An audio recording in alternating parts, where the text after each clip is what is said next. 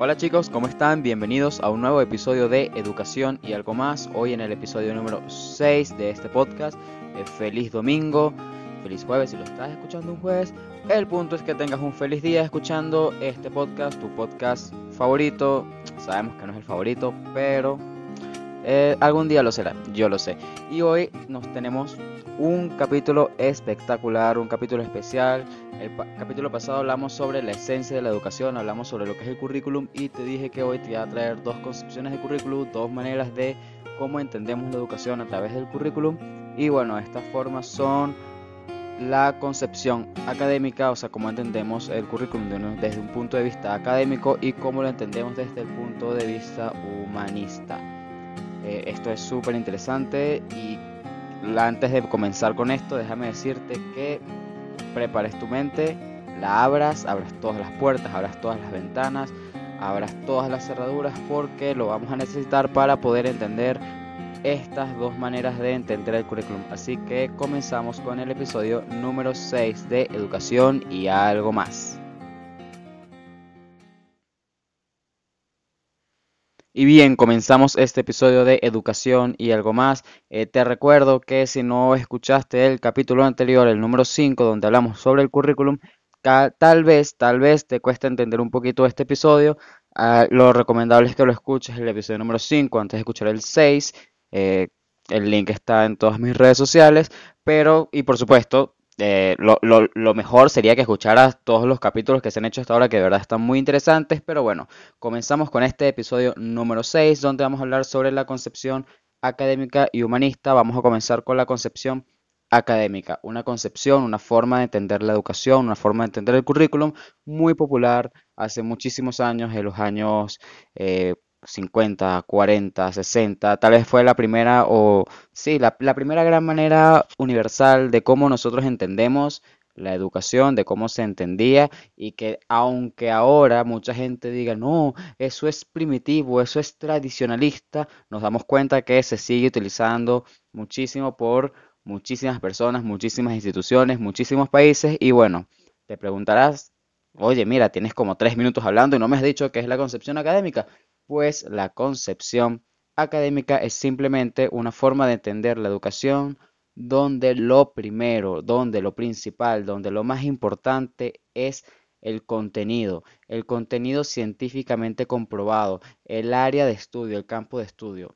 Es lo único que importa. No importa el profesor, no importa el estudiante, no importa el, el espacio, simplemente importa el contenido que se esté dando. En esta manera de entender el currículum, el estudiante es un actor completamente pasivo, simplemente está sentado esperando a que el conocimiento le llegue y le llegue y le llegue y le llegue y él tratar de memorizar, tratar de, aprender todo esto, donde el profesor eh, tiene un papel de eh, básicamente, ustedes me imagino que todos aquí saben lo que es Pokémon, sabe la tortuguita Squirrel que saca un chorro de agua, pues aquí el profesor saca un chorro de contenido. Simplemente repite y repite y repite y repite el contenido que ya fue eh, científicamente comprobado, donde no cabe otra cosa que no sea eso. Y donde lo importante es que el alumno eh, memorice esto, que memorice el contenido, que memorice lo que el profesor quiere dar. Esto lo que busca es es eso, pues la memorización, entonces nos damos cuenta que, bueno, ¿cómo sería una práctica de esto? Fácil, estás en el colegio, te empiezan a dar clases, no importa tu opinión, no importa la opinión que no esté realmente comprobada, eh, no importa cómo te sientas, no importa absolutamente nada que no sea, memorízate y aprende esto. Mi pregunta es, ¿les suena familiar? ¿Han estado en clases donde poco deben razonar ustedes, donde poco deben poner en práctica ciertas cosas y donde lo importante es memoriza esto y ya. Así es como se concebía la educación en los años 40, los años 50, incluso en eh, años 30, años 20 y pues ahora todo el mundo dice, ay, no, no, no, esto es terrible. Esto no puede ser, esto es una forma tan retrógrada, esto es del siglo pasado, esto es de hace dos siglos, ¿cómo es posible que, la humanidad haga esto? pero pasan dos cosas. La primera es que lo siguen haciendo. Tal vez a veces lo disfrazan con dinámicas, con juegos, con cosas, pero donde realmente lo único que importa es el contenido y no importa nada más. Y lo otro es que nadie o casi nadie hace algo para realmente salir de este concepto, de esta esencia de la educación, de esta manera de, de entenderla. Es un proceso completamente unidireccional donde el alumno está por debajo del profesor y donde el profesor está por debajo del contenido, donde el razonamiento del estudiante nada vale ante lo que dice el texto. Es simplemente una competencia de quién memoriza mejor y quién memoriza más, más nada. No hay, no hay debate, no hay construcción de ideas, no, no involucra eh, sentimientos, no involucra contexto, no involucra absolutamente nada, simplemente involucra contenido científicamente comprobado, más nada. Como les dije, eh, de hecho, si ven incluso las, eh, las leyes de educación, donde ven su esencia, si, ven, si revisan los, los pensum de, diferentes países, de diferentes colegios, se van a dar cuenta, eh, voy a poner el caso de Venezuela, este, se van a dar cuenta que habla mucho sobre los sentimientos, habla mucho sobre el contexto, habla mucho sobre, sobre crear a una persona integral, pero eso está, como lo había dicho en el, en el episodio pasado, eso está en el currículum formal, eso está en la hoja de papel que nosotros vemos que está escrita, que es el documento lindo, bonito y hermoso. Pero, ¿qué tanto de ese currículum formal es el currículum real? Es decir, que se está viendo realmente en las aulas de clase. Se ve esa diversidad, se ve ese, ese acercamiento a, a lo integral del ser humano. Involucra sentimientos, involucra contextos o simplemente las clases siguen siendo una competencia para memorizar. No sé si me estás escuchando desde Venezuela, desde Argentina, desde España, pero me gustaría saber, o por lo menos dejarte esta pequeña, este pequeño momento de reflexión, cómo es la educación en tu país, cómo es la educación, cómo fue la educación en tu colegio, cómo es en tu colegio, si trabajas por parte de la educación esta es tu forma de ver la educación, más allá de que lo trates de hacer divertido. Seguimos en la educación de los años 20. Son preguntas que obviamente yo no puedo contestar, que cada persona podrá contestarlas según su punto de vista, según su realidad, según su contexto, pero lastimosamente eh, son más los casos que conozco donde se sigue viendo una concepción netamente académica que no ha evolucionado junto con el ser humano, que el ser humano está en constante evolución eh, y autodescubrimiento, pues esta concepción no ha hecho esto. Si evoluciona es, es porque el contenido ha evolucionado y obviamente lo que le importa a esto es el contenido, pero poco o nada le importa el ser humano. De hecho, no es poco, e-, es, nada. Eh, y bueno, mientras que esto se siga viendo así, esta es la concepción. Yo no voy a decir, y ninguno de nosotros podemos decir que la concepción está bien o está mal. Simplemente la concepción es ahora. Esta concepción es lo que necesitamos realmente como humanidad, como sociedad, como comunidad. E-, es lo que necesitamos o necesitamos otra cosa.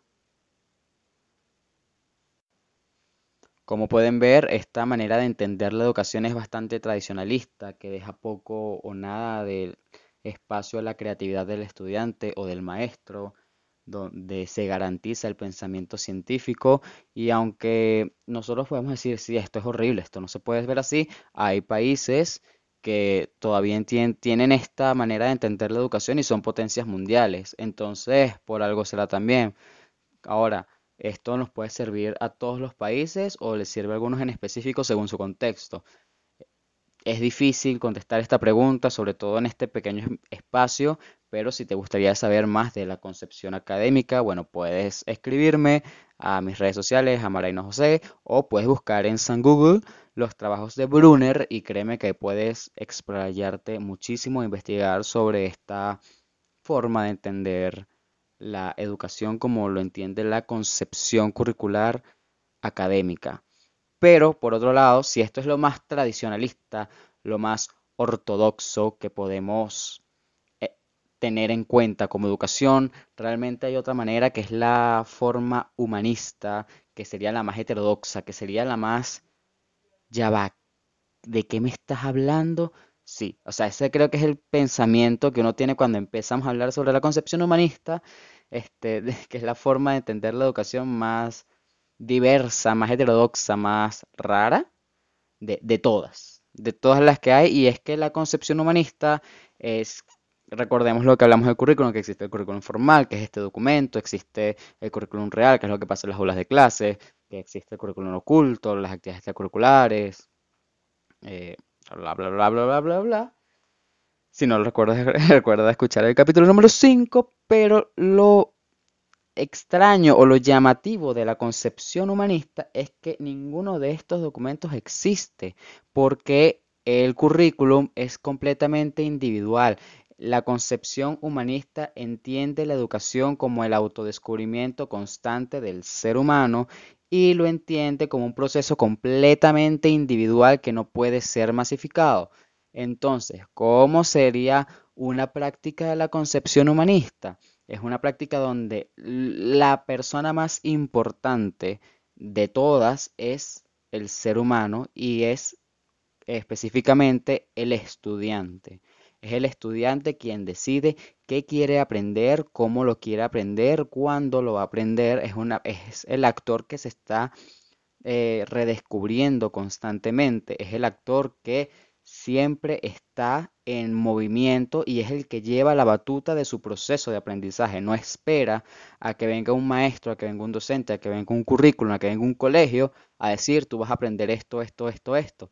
Y es aquí donde se habla sobre la libertad, donde se habla como la persona en diferentes dimensiones y cómo el alumno debe pasar este proceso solo de manera individual para descubrirse y para descubrir realmente qué le gusta y qué quiere para su proceso educativo. El maestro en este caso sería como una guía que lo va ayudando a entender el contenido. ¿Cómo es esto? Si el alumno un día se despierta, oye, hoy quiero aprender sobre los peces azules que hay en África, pues debe, debe ir donde un maestro y decirle, oye, hoy quiero aprender sobre los peces azules de África y el maestro va a decirle, ok, vamos a buscar los peces azules de África y lo va ayudando en el proceso de aprendizaje cuando el alumno lo decida y de la manera en que el alumno lo decida. Si el alumno le dice, yo quiero que me lo enseñes a través de una película, pues el profesor debe buscar la película y ayudarlo. Yo quiero que me leas un cuento, pues el profesor debe leerle el cuento. ¿Por qué? Porque quien decide sobre su proceso de aprendizaje es el estudiante.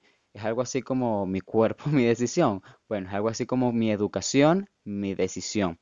Esto es más o menos lo que busca la concepción humanista. Y me dirán, ajá, pero eso no es viable, o sea, ¿en dónde se ve eso? Y bueno, eh, resulta que en Inglaterra hay una escuela llamada Summerhill que utiliza esta concepción humanista como eh, concepción curricular. Es un internado, niños y niñas, que va desde los 5 hasta los 16, 17 años, en donde pasan, bueno, en internado, están allá, duermen, eh, no hay uniformes, hay muchísimos salones de clase donde los niños se levantan, y hay profesores, uff, hasta para vitalar al techo. Ahí los llaman tutores. Y aulas de clase, hay aulas de clases de matemáticas, de lengua, de geografía, de ingeniería, de... hay acuarios, hay zoológicos, hay de carpintería, arquitectura, medicina. Un niño de 5 años viendo medicina, si el niño de 5 años quiere ver medicina, no hay razón alguna por la cual el niño de 5 años no quiera ver medicina. De hecho, una de las cosas de Summerhill es no vamos a dejar de enseñarte porque no tengamos los recursos. Entonces sí, hay absolutamente de todo. ¿Cómo funciona Summerhill para que puedan tener un poquito más de idea de cómo sería la práctica esto? Diga, veamos un día en la vida de un niño, de un estudiante de Summerhill. El niño se despierta a la hora que quiera pararse y el niño tiene asignado un tutor. Cada tutor tiene como 5 o 6 niños, más o menos, como mucho. Entonces el niño se levanta, pues se baña si se quiere bañar, se viste si se quiere vestir y va a desayunar cuando tenga hambre. En eso cuando desayuna, él va a decir, se reúne con su tutor, su tutor le pregunta, hola, ¿hoy quieres ver clase? No. Y pues si no le da, si no quiere ver clase, pues no ve clase. Oye, ¿hoy quieres ver clases? Sí, ah, buenísimo. ¿De qué te gustaría ver clases? Oye, hoy me gustaría aprender un poco sobre los ángulos. Y el profesor no le puede decir algo como, no puedes ver ángulos porque tú todavía no sabes multiplicar. No, el profesor le dice, ah, tú quieres ver ángulos. Buenísimo, dime exactamente qué parte de ángulos quieres ver. Y entonces le saca todo el contenido de ángulos, vamos a revisar. Tú decides.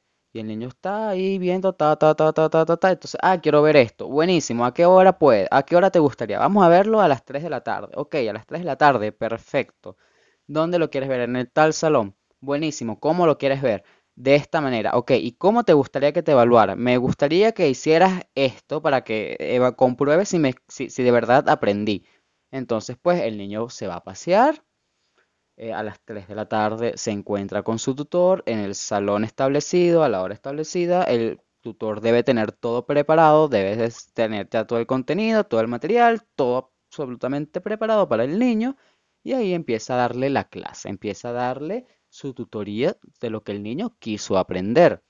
Importante que si el niño dice, ok, vamos a darle dos horas, pues son dos horas. Si el niño dice, vamos a darle tres horas, pues son tres horas. Eso se tuvo que haber negociado antes y entonces es ahí cuando se evalúa y la lección cierra. Este se evalúa, yo utilizo la palabra evaluar por, por un tema de costumbre, pero realmente es una comprobación de, de aprendizaje, pero esto no vale absolutamente de nada porque en Summerhill no hay calificaciones. Simplemente el niño va aprendiendo, estudiando y poco a poco eh, se irá dando cuenta si algo le gusta o no, si lo aprendió o no. Los tutores realizan informes para cuando estos niños se gradúen y puedan enviarlos a la universidad, si ellos deciden ir a la universidad, que por lo general sí van. Pero no es un tema como aprobaste o no aprobaste, o tienes que repetir, no, simplemente se hace el informe y listo, más nada. La lección termina allí, no hay tarea, ¿por qué? Porque la concepción humanista ve ese proceso individual y lo termina en el momento. Cuando el niño dice aquí terminó, pues aquí terminó. y no es eso de, bueno, y mañana le damos con la siguiente lección. No, porque si el niño mañana quiere aprender de música, pues el niño va a ir con su tutor al salón de música a aprender lo que él quiera.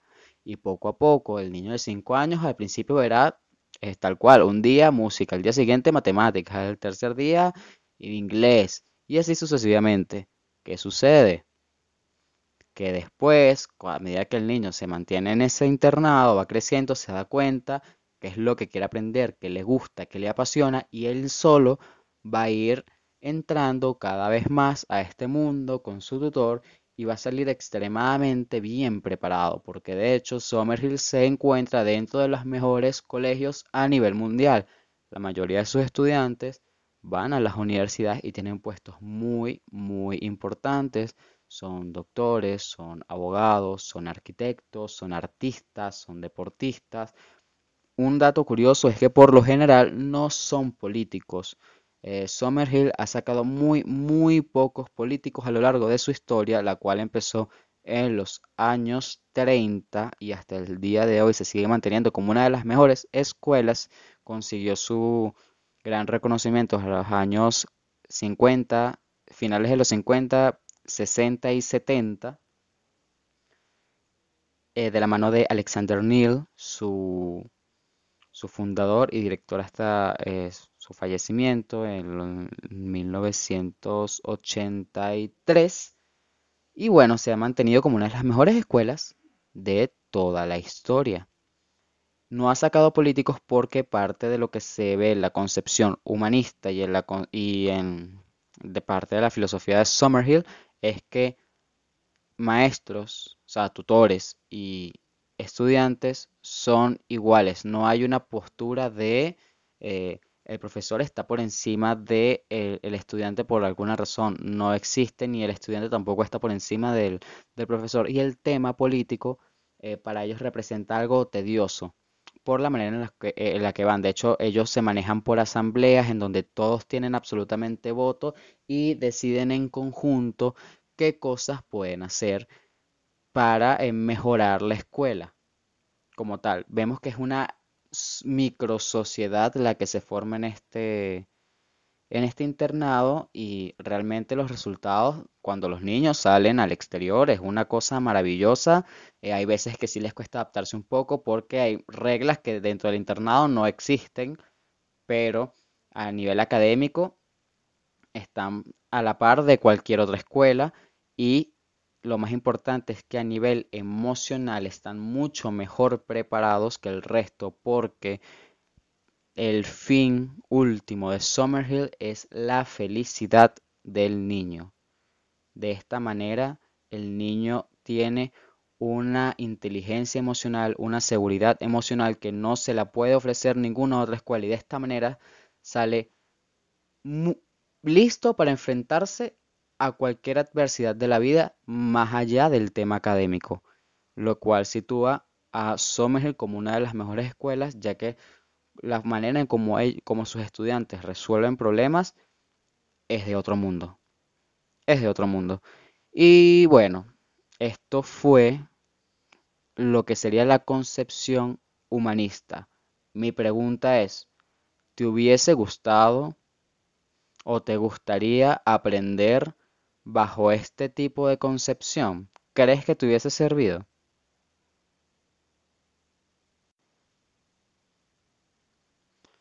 Vemos que la concepción humanista y académica son como agua y aceite y es por esto que en el capítulo anterior, en el episodio número 5, les decía que las concepciones son totalmente excluyentes. No podemos tener un poquito de la concepción académica y un poquito de la concepción humanista porque es simplemente imposible porque son maneras de entender la educación que se, son contrarias entre sí, son mutuamente excluyentes y eso pasa con el resto de concepciones, eh, de concepciones curriculares.